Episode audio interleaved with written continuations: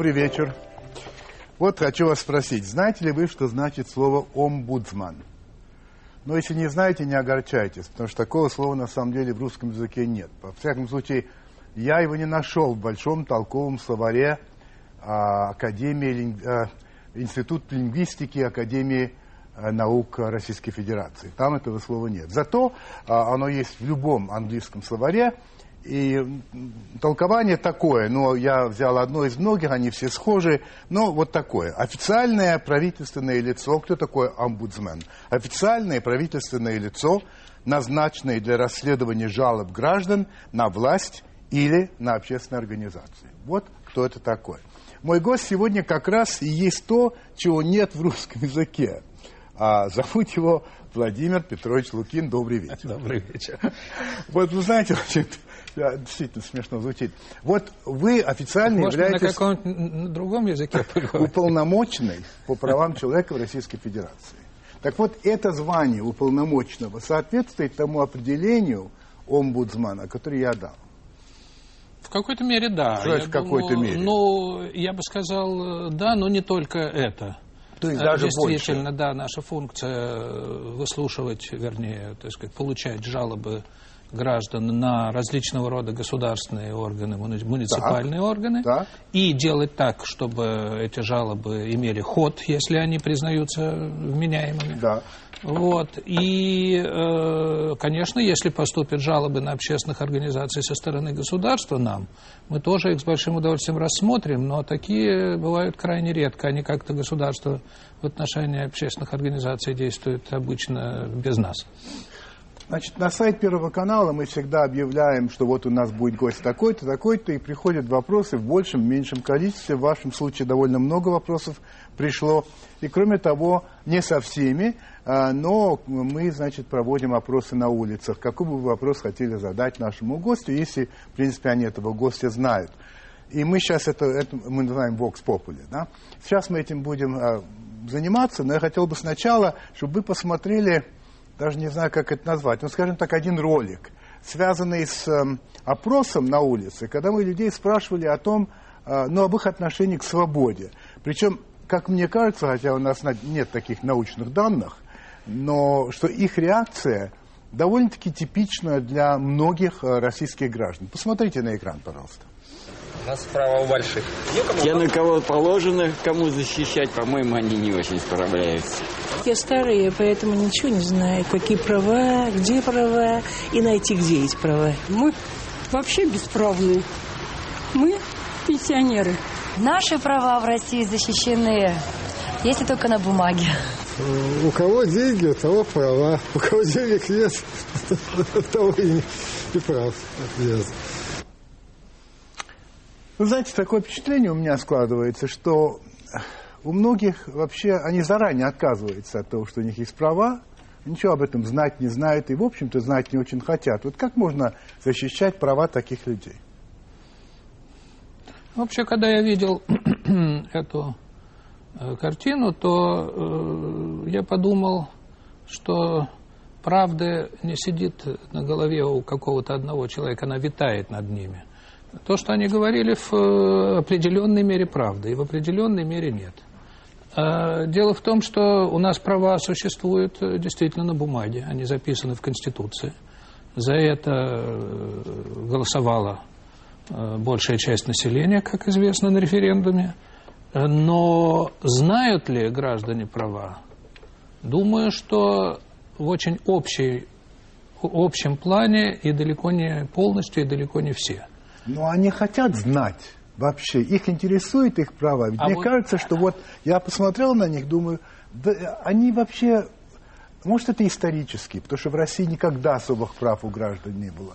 И просто вот само понятие, что у меня есть какие-то гражданские права, не очень-то живет. Я думаю, Владимир Владимирович, и государство и общество, проведя референдум и приняв Конституцию, где права являются, граждан являются преобладающей, Понимаю, главным, понимаю. они мало сделали для того, чтобы э, э, эти права, ну, я уже не говорю, реализовывались, это слишком отдельная большой, про- большая проблема, но чтобы граждане знали эти права.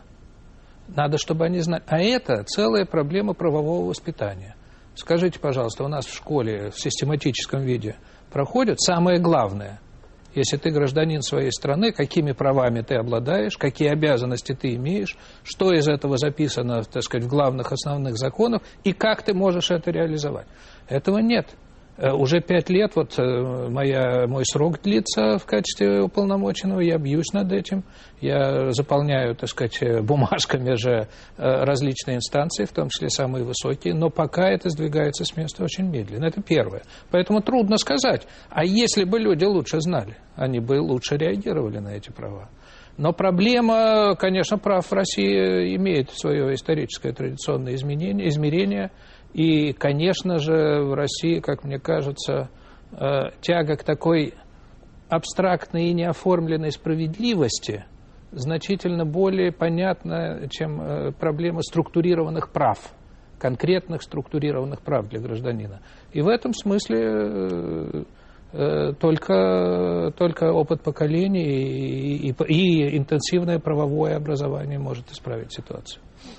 Ну, возвращаемся к самой теме бокс-попа, и вы услышите некоторые вопросы, в какой-то степени даже отвечать на тот вопрос, который мы сейчас рассматривали. Итак, еще раз на экран посмотрите, пожалуйста. Чем ты больше имеешь прав и больше воруешь, тем ты больше национальный герой. Если, ну, я сейчас скажу, если учительница там взяла взятку 300 рублей, то ее посадят на 5 лет. А если ты украл миллиард, то ты будешь национальный герой. Да где права? Владимир Петрович, когда вообще с коррупцией будет вопрос решен, так что наши, будем говорить, руководители, особенно среднего звена, перестанут брать взятки? Вот вопрос вам. Хочу обратить ваше внимание, и, может быть, вопросы э, внимания зрителей, если они не обратили внимания жена этого человека пытается его утащить, когда он начинает говорить на эту тему, мол, пошли, пошли, ну не надо в это дело ввязываться, а когда он говорит слово, когда, наконец, мы будем бороться с коррупцией, она хихикает. Ну что же, у человека хороший вкус, он выбрал себе умную жену, во-первых. Это правильно, но все-таки. Вот. Э, что бы вы ему ответили? Он же вам задал прямо вам вопрос. Да, разумеется, да, разумеется. А ответить я могу ему вот что. Э, первое. Вообще проблема коррупции и проблема прав, они соприкасаются, но это не одно и то же. А, насчет коррупции замечательно сказал Салтыков-Щедрин, по-моему, в какой-то передаче я у вас уже это цитировал. У нас воруют все. У нас в России воруют все. И при этом хохоча, хохоча, приговаривают, да когда же все это кончится? Понимаете, проблема э, на вопрос э, вот уважаемого гражданина, э, которого я не знаю, И я не знаю. по имени, к сожалению, я бы мог ответить так. Взятки не перестанут брать никогда. Ни в России, ни в других странах. А вот к какому-то разумному пределу это придет тогда, когда у нас большинство процедур, связанных с деньгами, станет прозрачной и видимой всеми людьми. А это возможно только в условиях гласности и в условиях демократии. Марина Геннадьевна Теплякова задает такой вопрос. В своем обращении к избирателям в 2007 году вы сказали, что только тот народ достоин обладать правами, который этими правами готов пользоваться. Как вы считаете, готовы ли мы пользоваться своими правами? Мне трудно ответить на этот вопрос сейчас, вот по истечению э, э, этого времени, потому что по причинам, о которых мы уже говорили. Э, у нас многие не знают о своих правах, а многие, зная о своих правах, справедливо, имея нормальный здравый смысл, углубленный в историю, считают, что у нас на самом деле существуют права написанные, показательные, и права реальные. И вот они движутся, так сказать, по разным э, линиям и не пересекаются – и вот э, такие права, как телефонные права, как право э, устроить родного человека по родству, так сказать, и так далее, и так далее, эти права настоящие. остальные, по принципу одного моего ныне покойного замечательного друга поэта, как он сказал, у меня лозунг э, в одной вымышленной стране такой, значит, лозунг на гербе. Э, нам-то на все начхать, только перед иностранцами неудобно. Вот это э, такое, такое, такое право, так его воспринимают граждане. Я думаю, что постепенно это проходит, но очень медленно. Очень Поч- постепенно. поч- очень постепенно, но проходит. Или очень проходит, но очень постепенно. Посмотрите, как много стало жалоб в суды, даже при том, что Сейчас суды у нас на низком уровне да. и так далее. Другая Марина, в данном случае Марина Борисовна Шмойлова. Резкий довольно вопрос. Разве в России у человека есть права? Если он начнет их отстаивать и защищать, наживет себе немало врагов и рискует остаться без работы и средств к существованию. Разве это не провокация призывать человека в России отстаивать свои права? Ну, э, как зовут эту даму? Мария Борисовна. Мария- Марина Борисовна. Уважаемая Марина Борисовна, вот э, в ваших словах я ощущаю горечь человека, которого неоднократно, неоднократно и несправедливо, так сказать, э, обижали и, в частности, так сказать, не давали реализоваться своим правам. И то обстоятельство, что в России очень трудно защищать свои права, что у нас э, государственный аппарат э, очень многослойно коррумпирован и даже идеал- интеллектуально коррумпирован, я бы сказал, и нравственно коррумпирован, это совершенно правда. Но вместе с тем у нас есть много примеров, когда люди защищают свои права, и что особенно интересно, не свои права, а общие права, права других людей, и они становятся известными. Э, Вы, наверное, знаете таких выдающихся людей, как академик Сахаров, как Солженицын, как Марченко, отдавший свою жизнь. Вот это советское время. Это советское другое. время, но у нас есть и много сейчас правозащитников, хороших, Есть, просто, конечно, которые совершенно конечно. бескорыстно и совершенно энергично отстаивают свои права и права Владимир других Петрович, людей. Их мало, но они Правозащитники это, это понятно. Но вот эти рядовые люди. Ну вот сейчас посмотрите опять на сюжет. Вот это очень типично. Поглядите. есть. Погляжу. Так как я сейчас нахожусь в интересном положении, я а, встречаюсь с такими же женщинами очень часто. И многие из них были а, уволены со своих рабочих мест, в том числе и без выходных пособий. Вот э, очень интересно, каким же все-таки образом у нас в стране защищается и отслеживается, отслеживается защита прав женщин, беременных женщин. У я нас- надеюсь, что все понимают, что когда она говорит, я в интересном положении, имеется в виду, что она беременна. Ну, Вот она спрашивает, как мне быть? Понимаете? Вот что? Она понимает, что в принципе нельзя увольнять таких женщин, тем более без выходного пособия. Но она совершенно не представляет, что, что ей делать. Нет, это преступление. Что ей Правильно. делать очень просто, если у вас есть возможность, мне неизвестен, так сказать, достаток и положение, и где находится эта дама, по всей видимости, В Москве. в крупном городе, в Москве. Москве. Надо подавать в суд, и надо написать уполномоченному по правам человека. Потому что у нас э, к нам приходит до э, 200-300 жалоб в день. Причем из день? них в день, в день. Э, причем у нас много жалоб такого рода. У нас есть целое управление, небольшое, но активно работающее по женским и детским вопросам. И если вы незаконно уволены с работы в период беременности, мы этим займемся. Но вы знаете, вам я слышу, как кто-то отвечает, да это все бесполезно, все равно это не поможет. Ну, давайте Вот проверим. Чет- э, Мясницкая, 47. Фамилия Лукин Владимир Петрович. Присылайте. Я ничего не гарантирую, но многим мы помогаем в такой ситуации. Последний бокс-поп. Алексей Аверьянов. Не кажется ли вам, что за тот период, что вы являетесь уполномоченным Российской Федерации по правам человека, прав человека в Российской Федерации заметно поубавилось? Нет, я так не думаю, что прав человека поубавилось. Вообще в э, э, сути вашего вопроса лежит э, одно допущение, которое неправильно. А, Это допущение состоит в том, что э, э, уполномоченный по правам человека это что-то вроде царя, супермена, который, от, от, э, от которого единственно и главным образом зависит состояние улучшения к лучшему или к худшему прав человека. Это не так. В России главными органами, которые занимаются, призваны защищать права человека, являются президент, который является гарант Конституции, где записаны основные права человека. Это суды, это прокуратура, это органы внутренних дел, э, которые должны, обязаны каждодневно следить за защитой прав человека, начиная с права на жизнь и так далее. В законе об уполномоченном написано, что уполномоченный – это дополнительное средство защиты прав Владимир человека. Петрович, этот вопрос, насколько я понимаю, адресован не вам. Не потому, что вы уполномоченный. Вопрос другой. Я попробую его сформулировать. Вот за это пятилетие Вне зависимости от того, что вы уполномочены или нет.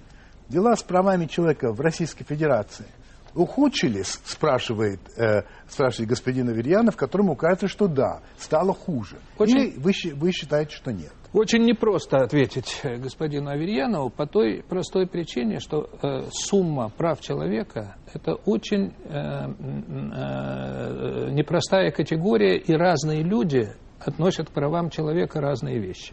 Существует школа, в соответствии с которой права человека – это вот только базовые классические права. Это Право на понятно. труд, на собственность. Есть люди, и сейчас их все больше, и это становится уже общепризнанным, которые включают социальные права, права на окружающую среду, права, в общем, э, право на жизнь и так далее. Вот если в комплексе э, взять все эти права, как они сейчас в большей мере рассматриваются, я бы сказал, что картина здесь крайне противоречива. Крайне противоречива. Явно она не улучшилась. В кое-каких э, сферах она стала лучше, чем пять лет назад. В ко- кое-каких сферах стала хуже. Но это нуждается в отдельном разговоре. У нас такой разговор будет, мы еще продолжим его, но это будет сразу после рекламы. Владимир Петрович, вы только что сказали, что за последние пять лет кое-что в области прав человека в России стало лучше, кое-что стало хуже. А что стало лучше и что стало хуже? Хотя бы несколько примеров. Ну, э, вот если говорить о правах детей, поскольку только что об этом говорилось, ну, существует, как известно, программа поддержания детства. Это, конечно, плюс. Работает? Это плюс. Э, Не так, как хотелось бы, но работает. Так. Но работает. Так. Э, Это некоторые социальные, так сказать, э, улучшения, которые произошли э, в том, что касается роста пенсии и так далее. Это было до начала кризиса, но это тоже сказалось, общая э, такая ситуация. Э, с очень большим трудом, очень противоречиво проводятся э, реформы э, в э, медицине. Там все еще очень неважно, но, например, первичные врачи, им повышена зарплата, и они, э, так сказать, все же более или менее прилично могут работать сейчас и жить. Да. Ну, Э, так что вот, э, А вот плюсы. Минусы, э, я считаю, что минусами является некоторое сокращение пространства диалога и дискуссии в нашей стране. Это несомненный минус. Который касается чего? Это касается всего. Это касается, например, э, того, что происходило до недавнего времени, во всяком случае, у вас на телевидении. Когда можно было, я бы так сказал, у нас нет э, больших проблем с э, правом высказаться. Но у нас э, на улице, дома, э, где угодно. Э, Но у нас есть серьезное право быть услышанным э, по целому ряду правительственных каналов. И это Э, стало и хуже. И это, и это стало за последние годы хуже. Вы знаете, я несколько удивлен, что вообще вы согласились прийти в программу. Я вам скажу почему. Значит, э, если я не ошибаюсь, послезавтра э, Государственная Дума будет рассматривать вашу кандидатуру как раз в качестве э, э, на следующее пятилетие, очевидно, э, уполномоченного. Вы не могли бы отложить переда- показ передачи на пода послезавтра? Вот я об этом и думаю, потому что если вдруг не понравится а, то, что сегодня будет сказано вами кому-то на самом верху или там а, нашим а, законодателям, а, то ведь э, они могут вас не утвердить. Зачем? Вы это понимаете, конечно. А, Вы пришли... а Зачем вам рисковать-то?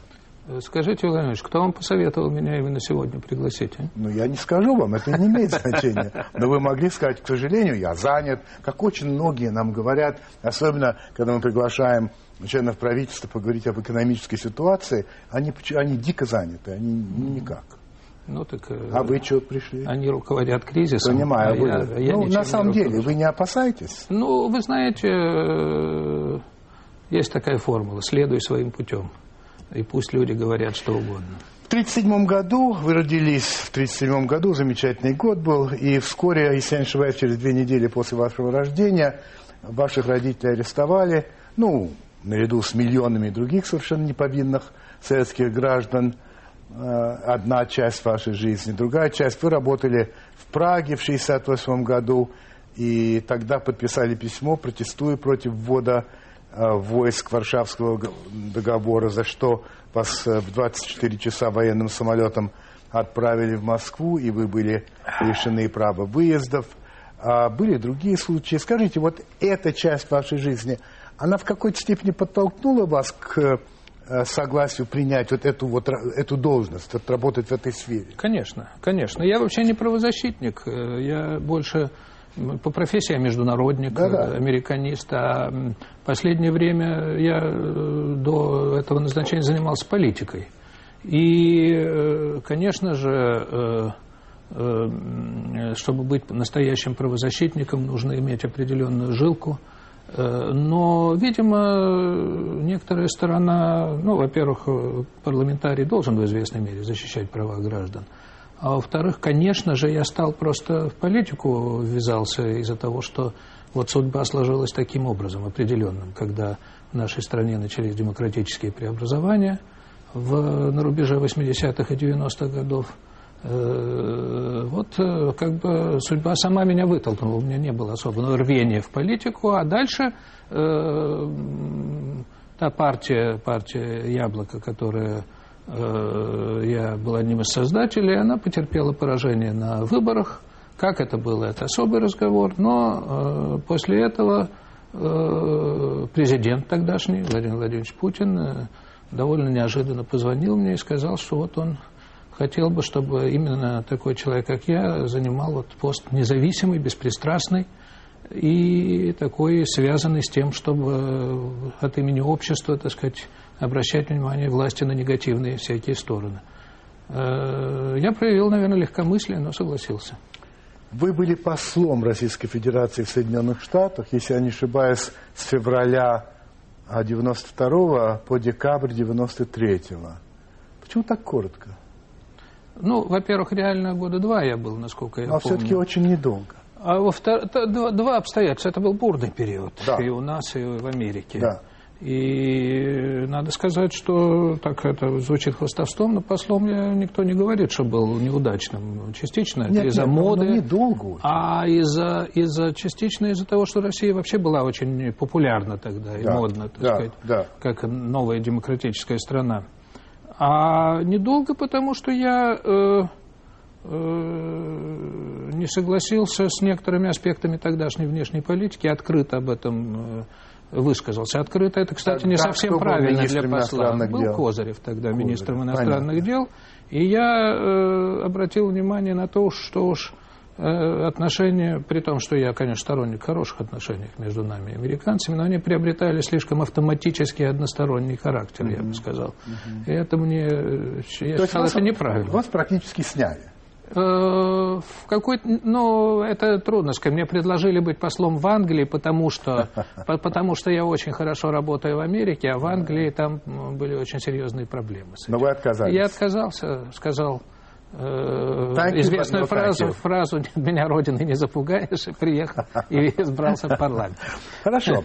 А, вот вы только что упомянули, что вместе с э, Григорием Явлинским и Юрием Болдыревым э, вы создавали партию «Яблоко», а вы избирались в Государственную Думу не один раз, вы были вице-спикером, а потом вы ушли из политики. Совсем. Во-первых, почему, если можете коротко на это ответить? И во-вторых, вы вернетесь? Ну, во-первых, э, во-первых, э, я ушел из политики, потому что партия, которую я представлял, потерпела поражение на выборах. Э, по моему личному мнению, да. большое значение здесь имело огромное использование государственного, так сказать, административного ресурса не в пользу нашей партии, скажем так. Но это уже, так сказать, дело далекого прошлого, а я просто не был избран, и таким образом, э, так сказать, э, ну, как бы оказался в ситуации, когда надо было либо просто заниматься чисто партийной деятельностью, что мне тоже не очень, честно говоря, по душе, э, либо э, переходить, э, возвращаться в научную карьеру, что как раз по душе я собирался это делать. Но вот э, президент предложил мне это. Понятно. Дело, а вот насчет возврата в политику, вы насчет этом думаете когда-нибудь? Владимир Владимирович, я ведь э, только выгляжу хорошо, а я человек уже, э, который заслужил, э, так сказать, не только работу, но и отдых. Поэтому, хотя отдыхать я не хочу, и политика не имеет возраста, и сейчас много политиков, даже на очень высоком уровне, которые старше меня, Но я такого вообще в принципе не исключал бы. Вот, например, если А вот бы сейчас сложилась ситуация, когда президент, уже нынешний президент Дмитрий Анатольевич Медведев, предложил мне баллотироваться второй раз, и, как вы только что сказали, мне это предстоит, э, я, э, так что если все же... Вы вот, будете, э, да? Вы не отказываетесь. Вся же вот та провокация, которая, извините, была Да. устроена сегодня, не сработает, то я э, еще пять лет буду занят. А То есть дальше- вы хотите этим заниматься дальше? Я считаю, что мой уход сейчас был бы, был бы хуже, чем то, что я остаюсь. Владимир Петрович, вам хочется этим заниматься? а, И да, и нет. Вообще я считаю, что 5 лет, ну, в крайнем случае 7 лет для уполномоченного вполне достаточно. Я вообще сторонник того, чтобы уполномоченный избирался э, один раз на 7 лет. Потому что избрание на второй срок, э, это имеет некоторый привкус, привкус в- при отправлении первого срока. Но я, э, но я э, готов работать, я консультировался и своими друзьями из правозащитного говорят, мол, движения, давай. и, и с некоторыми представителями власти, которые тоже считают, что я полезно работаю, с такими, которых я уважаю. Я решил, что надо, так надо, хотя э, желание тоже есть. Вы ежегодно представляете президенту доклад. Значит, насколько я знаю, в 2004, 2005, 2006 ваша общая оценка дел с правами человека в России был неуд. В 2007 и 2008 тоже неуд. М, Если бы я сказал, что я удовлетворен состояниями прав человека в своем официальном докладе, мне нужно было предложить прошение об отставке. Значит, неуд. Все дела сделаны. Неуд. Целом- Не-не, почему? Могут все дела не быть сделаны, но сказать, что все-таки, в общем, неплохо. То есть, понимаете, если по пятиба- пятибалльной системе, ну, не 5, ну, скажем, э, 3 с плюсом а, или 4 с минусом, неуд это 2. Разумеется, если трактовать права человека как соотношение положений Конституции от тех прав, которыми обладают граждане Да, по да, Конституции, да. с теми, как они реализуются на практике, между этим существует большая грань, и в этом смысле я не удовлетворен состоянием прав человека. Ну, нашей 2 стране. балла или как? Э, По пятибалльной системе скорее 3, чем 2. Значит, уд. Да. О. Уд. Я бы так сказал, не неуд. По несколько совершенно конкретных вопросов. Вы принимаете граждан или к вам только можно писать? Нет, у нас идет постоянный Принимаете. прием. Так. Можете ли вы по собственной инициативе обратиться к президенту? Или только когда он вас вызывает? Могу. По, зако- по конституционному закону каждый, э, э, к- каждый государственный служащий, включая первого государственного служащего, э, обязан в течение определенного срока, небольшого, месяц, ответить мне на все мои письменные, устные заявления. Когда вы в последний раз общались с президентом? Вы знаете, по-моему, в сентябре. В сентябре. Да, но, но вот упомянутый вами доклад уже подготовлен, поэтому я, э, я, э, должен буду представить его президенту так или иначе. Я думаю, что наша встреча не за горами. А какие у вас отношения с теми самыми органами, которые, э, на, которых, э, на которые приходит бо- больше всего жалоб? Э, МВД, э, ну, силовые органы. Вот как, какие у вас с ними отношения? Разные. Разные. Но я скажу, какие. С МВД у меня очень неплохие отношения с высшим руководством МВД, включая министра. Так. Я отношусь к нему с уважением и считаю, что он хочет э, э, сделать, э, улучшить обстановку в своем ведомстве. Вместе с тем я глубоко убежден, что ведомство внутренних дел – это такой толстый слой различного рода традиций, накоплен, в том числе и негативных, хотя и не только негативных, эм, традиций, микроидеологии, э, э, коррумпированности и всего прочего, что очень трудно с этим всем справиться. И я думаю, что это понимает и знает и руководство. Я очень надеюсь, что министр внутренних дел придет в нашу программу. Ну, мы просили, там посмотрим, как получится. А скажите, пожалуйста, вот какой вопрос. Значит, в вашем докладе 2007 года указано следующее, что каждая вторая жалоба приходится на нарушение прав человека, совершаемое сотрудниками правоохранительных органов и судьями.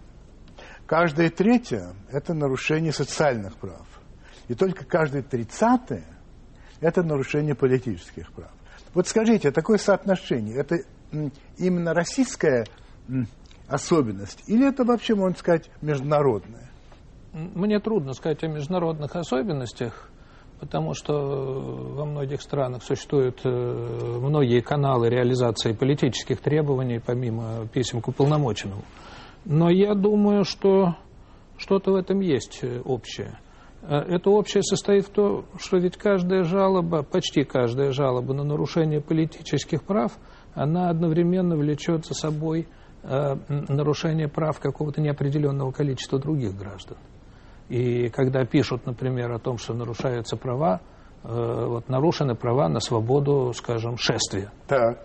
Это значит, не нарушены права гражданина Петрова Ивана Ивановича ну, на конечно, свободу шествия. Ну, Ограничены права целого слоя категории людей. Это вот правда. об одной из таких жалоб мы создали целый э, специальный доклад, где постарались разъяснить, как мы понимаем закон соответствующий, Э, которая предполагает изъявительность, так сказать, а не разрешительность, так сказать, шествий и манифестаций, если они носят мирный характер и без оружия. Э, и, э, и постарались внушить органам внутренних дел, с которыми постоянно встречаемся, что именно так это и надо понимать. Вот обязательно сейчас мы вернемся к этому, но я не могу не вспомнить, что вы как-то процитировали Гелеровского следующим образом. В России две напасти. Внизу власть тьмы, вверху тьма власти. А потом вы дальше продолжили и сказали так. Пушкин сказал, что при всех своих безобразиях, мерзостях и так далее, правительство является единственным европейцем в России.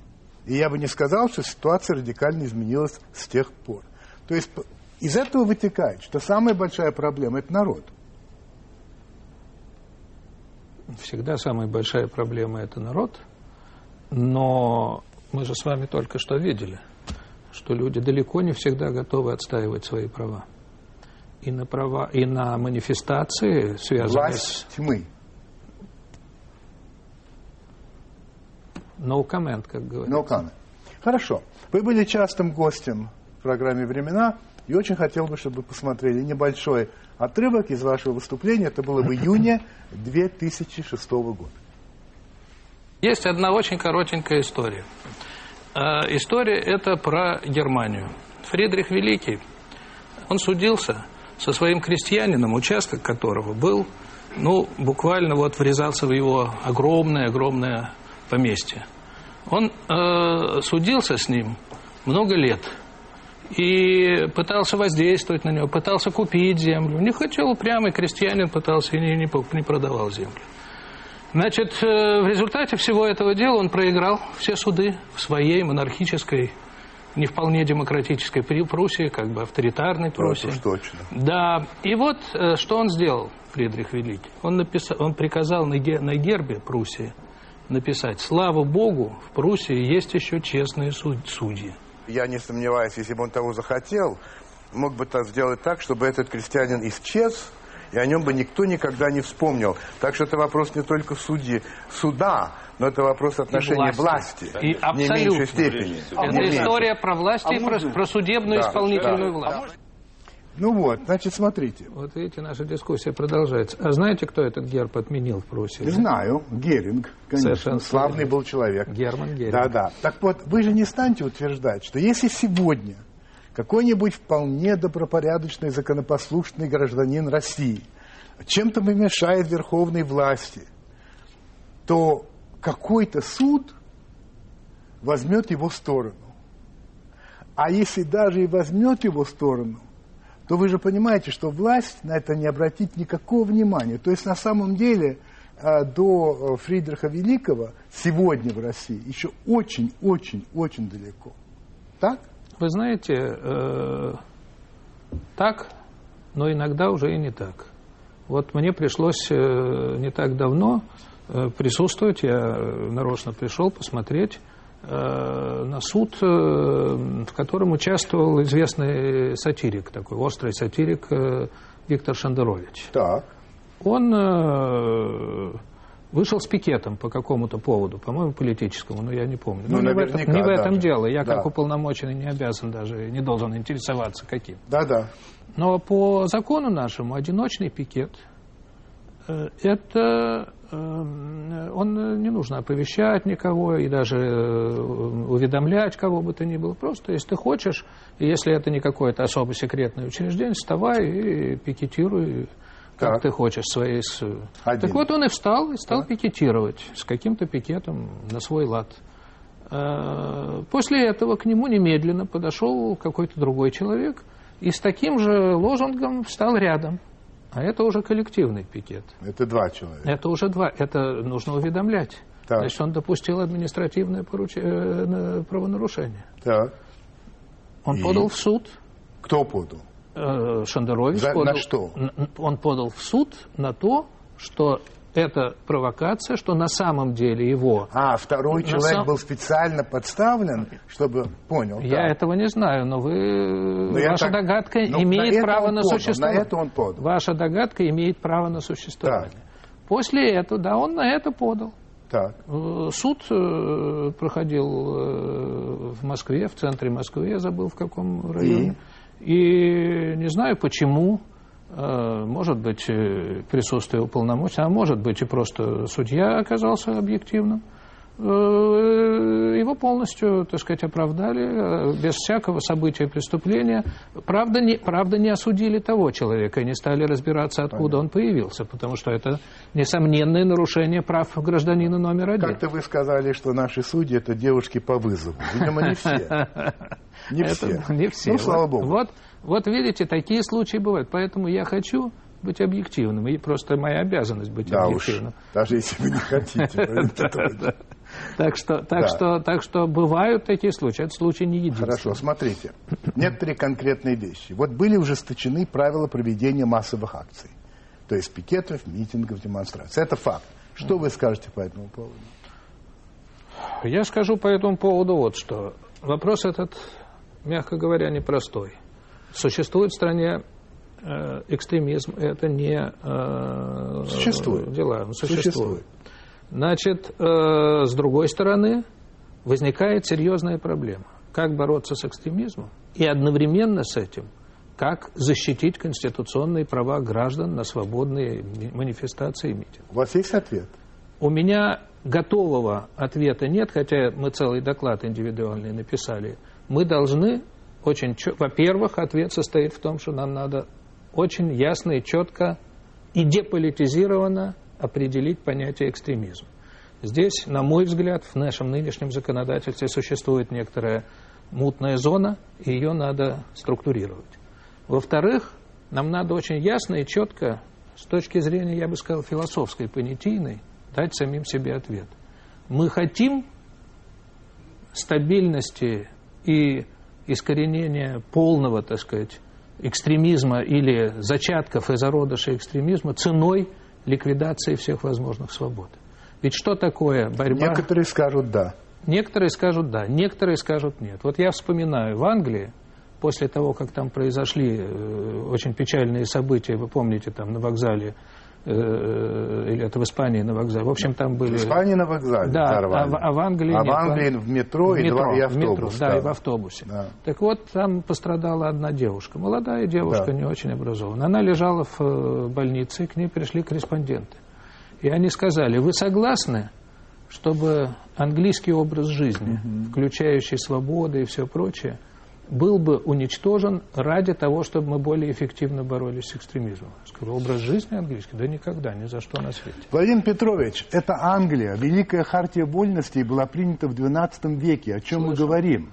Это же плохим, совершенно... плохим Иоанном Безземельным. Очень плохим. Но, тем не менее, он был вынужден принять это, понимаете? Бароны поднажали. Да, поднажали. А сегодня мы говорим о сегодняшней России. Так вот, Ну? так вот, в сегодняшней России есть люди, которые отлично понимают, что если у нас не будет свободных людей, не будет развития страны. А не будет развития страны, страна будет в очень тяжелом состоянии, вне зависимости от степени развития экстремизма. Значит, есть такие люди, и эти люди должны говорить во весь голос. Будем говорить, а, время летит, поэтому имейте это в виду. А, относительно, а, вы говорили в свое время, вы были сторонником амнистии для нелегальных иммигрантов. Сейчас, связи с тем, что происходит, экономический кризис и так далее, официальные лица МВД, в частности, говорят о грозящей опасности как раз а, нелегалов, этих иммигрантов, которые могут стать преступным элементом, а, а, лишаясь работы и так далее, и так далее. И ходят такие разговоры неофициальные, вообще, так сказать, об депортации даже этих самых нелегалов. Вы не изменили свою точку зрения? У нас по некоторым э, более или менее достоверным сведениям, более или менее, 3 миллиона легальных иммигрантов и 10 миллионов нелегальных иммигрантов. И? И э, э выселить, удалить из страны 10 миллионов э, нелегальных иммигрантов – это утопия. А, а амнистировать? Амнистировать не всех, а тех, кто уже довольно давно здесь и которые нормально работают и подтвердили, что они нужны для работы здесь, это совсем не утопия, а, значит, а это выгода а для значит, страны. если в результате экономического кризиса, который нарастает в России, а не ослабевает, а, именно от этого сектора а, будет исходить определенная опасность, а, преступность и прочее, вы говорите россиянам, терпите, я не говорю никому терпеть. С преступностью надо бороться равным образом жестко и по отношению к россиянам, вне зависимости от того, откуда человек приехал. Так. Проблема так. в другом. Проблема в том, что есть такие работы, на которых наши уже граждане не работают и не согласны работать за ту зарплату, которую получают иммигранты. А эти работы необходимы. Все это надо это учесть. Понятно, это и наша знаем. страна еще обезлюжена. И это тоже надо учесть. Вопрос совсем короткий. Вы, знаете, вы сторонник, как я понимаю, а, суда присяжных. Этот суд ограничен теперь, то есть не рассматривает э, вопросы, связанные с терроризмом, а с шпионажем, а, ну и там с государственной изменой. Это правильно?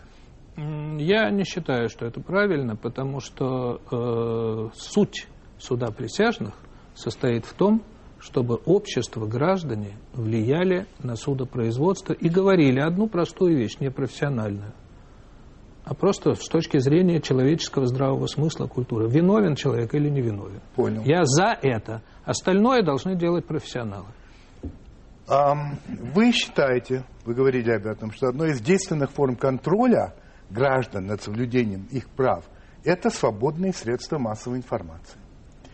В докладе в вашем докладе говорится, что, цитирую, основные российские СМИ и в первую очередь крупнейшие телеканалы, составляющие почти 90% информационного сегмента страны и формирующие общественное мнение, весьма жестко контролируются государственными органами, что является вредной и опасной тенденцией. Это цитата из доклада. По-прежнему вы так считаете? Безусловно. Кроме, то, кроме только одного, я знаю, что действующий президент неоднократно и очень ясно говорил о том, что пространство дискуссии и диалога должно быть резко расширено, и лица более широкого плана политические должны там присутствовать. Остальное, вы же сетовали на пассивность народа. Где телевизионный народ? Давайте отстаивайте то, что сказал президент, превращайте это в реальность. Пожалуй, последний вопрос. Сразу после вашего назначения на пост омбудсмена вы сказали, я цитирую вас, у меня есть должность как конь-рассенант. Я сел верхом на эту должность, и теперь мы поедем и посмотрим, что из этого получится.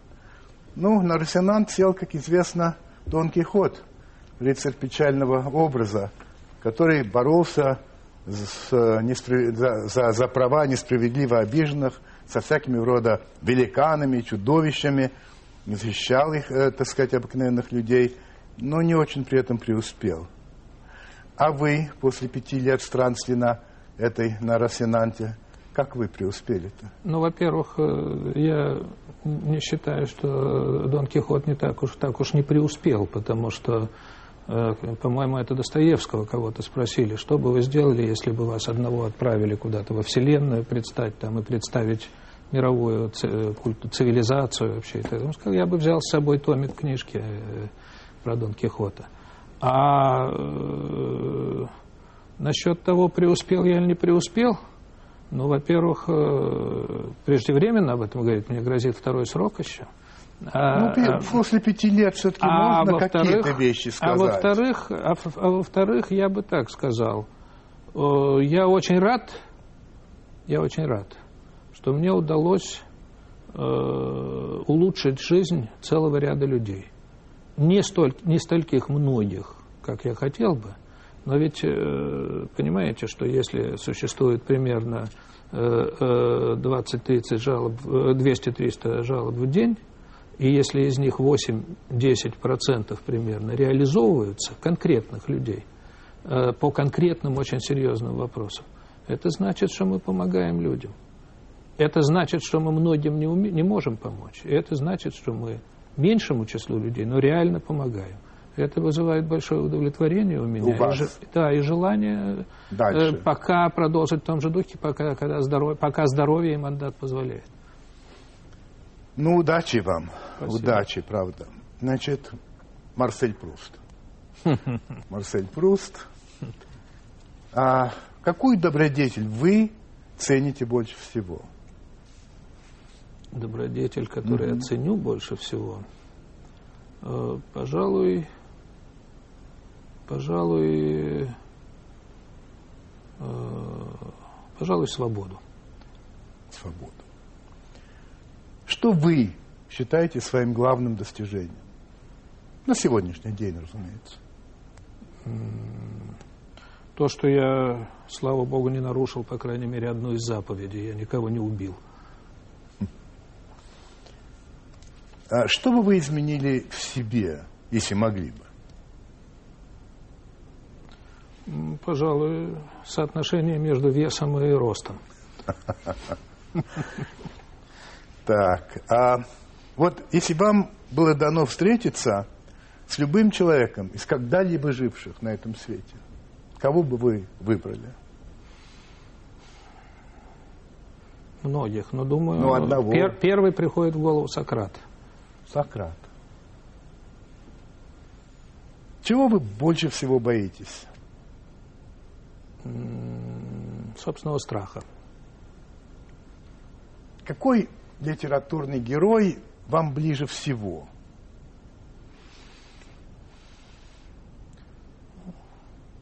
Пожалуй, Атос в трех мушкетерах.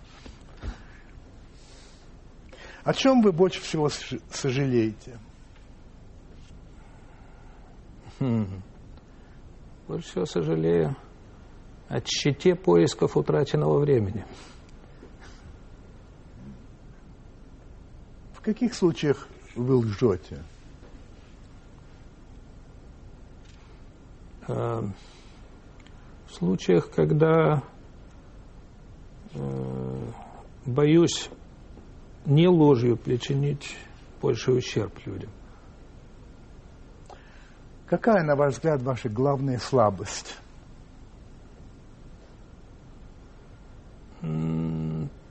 Пожалуй, некоторый дефицит цельности, хотя, впрочем, может быть, это и не только слабость. Я не знаю, верующий вы или нет, собственно, это сейчас не так важно, но вот, а, уйдя на тот свет и оказавшись перед Богом, что вы ему скажете? Я бы ему сказал, Господь, можно ли э, задним числом что-нибудь, как-нибудь э, улучшить мою жизнь, улучшить итоги моей жизни? Владимир Петрович Лукин. Сейчас будет реклама, и я завершу программу. Вчера исполнилось 20 лет со дня вывода заграничного контингента советских войск из Афганистана. За 9 лет этой военной авантюры, это все-таки была авантюра, погибло более 14 тысяч советских солдат и офицеров и около миллиона афганцев. Советские солдаты и офицеры выполняли приказ. Афганцы защищали свою страну. Я не знаю, как это 20-летие отмечалось, скажем, в Афганистане. У меня нет доступа к афганскому телевидению. Но есть доступ к российскому телевидению. Вчера я пытался посмотреть как можно больше сюжетов на эту тему. И должен вам сказать, что очень многое меня тронуло и взволновало. А, много вызвало глубокое чувство сочувствия, извините за тавтологию, а, и сострадания. А, сострадание по отношению к тем, кто потерял мужа, брата, сына, а, вообще, которые остались калеками. Наверное, страдать погибшим нет смысла, ведь они уже не страдают. Страдают оставшиеся в живых. Было сказано очень много хороших и правильных слов. Но вот об одном не было сказано ничего, по крайней мере, я не услышал. А именно, почему была эта война? От чего? Ведь Афганистан не напал на Советский Союз, не угрожал Советскому Союзу и на самом деле не призывал Советский Союз вести войска. И те, которые говорили, что это так, они просто бессовестно, бессовестно лгали, как и то, что якобы а, выполнялся таким образом а, свой интернациональный долг. Решение это было принято самым высшим руководством Советского Союза, я бы сказал, очень ограниченным контингентом этого руководства. Вот такая случилась вещь. И в результате погибло столько людей. Для меня, я думаю, что для всех это должен быть пример того, что происходит, когда власть абсолютно неподконтрольна. Когда средства массовой информации абсолютно подчинены власти. власти. Когда журналистов превращают в так называемых солдат идеологического фронта. Эту истину, этот урок следует запомнить, хотя бы ради памяти тех 14 с листом тысяч, которые погибли. Вот такая история. thank you